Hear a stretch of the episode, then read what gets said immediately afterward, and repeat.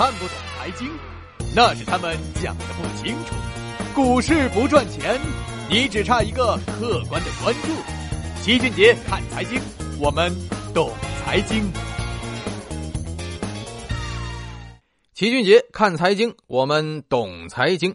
十一月十号，川普在跟奥巴马会面的时候，明确就表示过，由于川普对于 TPP 的不认可，基本上不会再推动了，也就宣告了 TPP 的完蛋。而如果没有了美国这个大客户参与的 TPP 呢，也是基本告吹了。日本的努力呢，也全都付之一炬。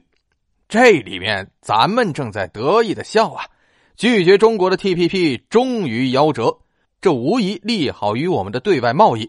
但是也有人担心了，川普竞选的时候提出两点孤立主义，一个是要将中国列为汇率操纵国，然后呢给我们百分之四十五的关税，而且川普旁边的顾问还敲边鼓呢，说大川普一向是说到做到，这让咱们国内是一片哗然呐。莫非中美贸易战真的要升级为全面战争吗？但是啊，这个可能性其实并不大。首先，美国需要自己打脸，因为就在上个月，美国财政部还拒绝承认中国是汇率操纵国，而这个报告基本上每半年更新一次，也就是说，我们至少还有五个月的沟通时间，而这也是美国官方态度给我们一个背书。川普上来需要推翻之前这个官方表态，难度不小。其次，汇率操纵的定义：一，对美贸易盈余超过一年两百亿美元。第二，经常项目盈余占到 GDP 百分之三；第三，通过汇率干预买入的外汇超过 GDP 的百分之二。从这个标准来看，我们第一、第二应该没什么问题，但第三点，基本美国呢还是抓不到我们什么把柄啊。而从历史上来看呢，我们只有在九十年代初被连续的认定为是汇率操纵国。说来也巧了，那会儿啊正是克林顿政府时期。而这次川普打败的就是克林顿的老婆希拉里。第三，这川普啊是个商人，他最希望的就是做生意。而且美国人基本上没有什么很强的敌对性，即使德国跟日本在二战把美国折腾成那样了，战后美国也还是帮助重建扶持的，甚至在柏林危机的时候出动飞机为德国空投生活物资。而麦克阿瑟在日本呢也很受尊敬。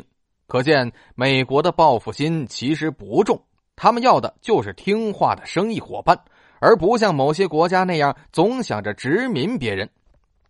第四，这汇率问题呀，最后拍板的是国会，没有一个党派能够完全的控制国会，更何况民主党会为了反对共和党而反对吗？所以呢，民主党反而变成了替我们说话的伙伴。第五。中美贸易早就已经是打断骨头连着筋了，不是你想分想分就能分的。川普所有的政策目的就是美国人充分就业，让美国经济好起来。但是对于中国的大规模贸易战，显然会适得其反呐。美国知名智库彼得森国际分析，在全面贸易战的情景下，美国对中国、墨西哥进口商品分别征收百分之四十五和百分之三十五的关税，中国和墨西哥反之报复。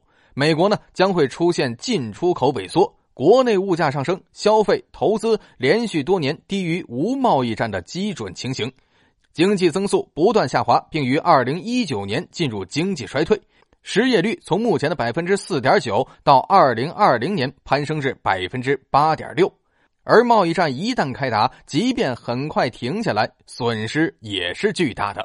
美国经济增速到二零一八年将降至百分之一点二。失业率到二零一九年将升至百分之六，这跟川普所要的结果是明显相背离呀。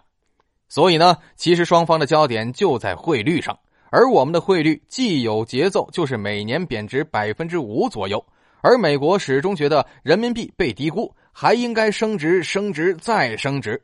这与大家老觉得人民币要贬值的观点正好相反。于是，我们就提出了一个观点，叫做“人无贬基”。也就是人民币没有贬值基础，升值的事儿和贬值的事儿都先不提，先看看情况再说吧。汇率的问题呢，双方还有几个月的时间可以沟通，实在是没必要弄得两败俱伤嘛。好，这期节目呢就说这么多。喜欢节目的朋友呢，可以通过点赞的方式来鼓励我们。如果您想掌握节目的第一手资讯的话，可以通过订阅的方式来关注节目。为了让我们的节目呢能够长期平稳的运行下去，我们也会接入一些合作伙伴。如果您有合作意向的话，可以通过添加微信幺七八九六二三九六来与我们进行洽谈。想要看图文信息以及相关图表的话，可以关注齐俊杰公众号，在公众号中搜索齐俊杰，头像相同的就是我们了。齐俊杰看财经，我们懂财经，咱们下期接着聊。